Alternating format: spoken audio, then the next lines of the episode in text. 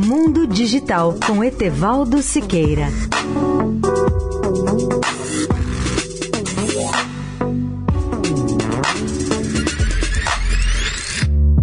Olá, amigos da Eldorado. Uma das notícias de impacto correu o mundo no início da manhã de quinta-feira, quando o Irã anunciou ter abatido um drone norte-americano do tipo RQ-4A Global Hawk, ou seja, um UAV, que é a sigla em inglês de veículo aéreo não tripulado.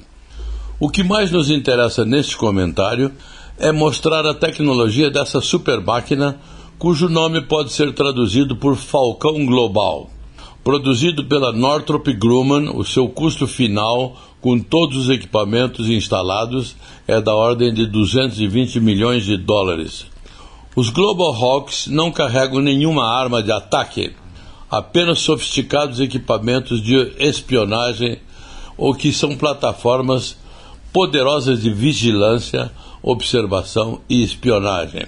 A envergadura alcança 40 metros e o seu peso máximo na decolagem 16 toneladas. Podem voar até 20 mil quilômetros de distância a 20 mil metros de altitude. Sua autonomia de voo é de 34 horas. Os norte-americanos diziam que esses drones, voando tão alto, dificilmente poderiam ser abatidos, mas o Irã acaba de provar que isto pode acontecer. O mundo viu pela primeira vez o pouso de uma super máquina como essa no Avalon Air Show da Austrália deste ano, que decolou do arquipélago de Guam, no Pacífico, voou sem piloto mais de 5 mil quilômetros durante 13 horas antes de chegar à exposição.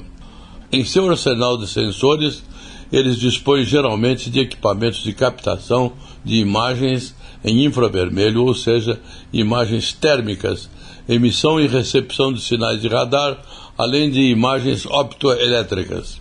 No portal www.mundodigital.net.br vocês encontram os links para ver o pouso do Super Drone no Air Show de Avalon e mais aviões. Etevaldo Siqueira, especial para a Rádio Eldorado.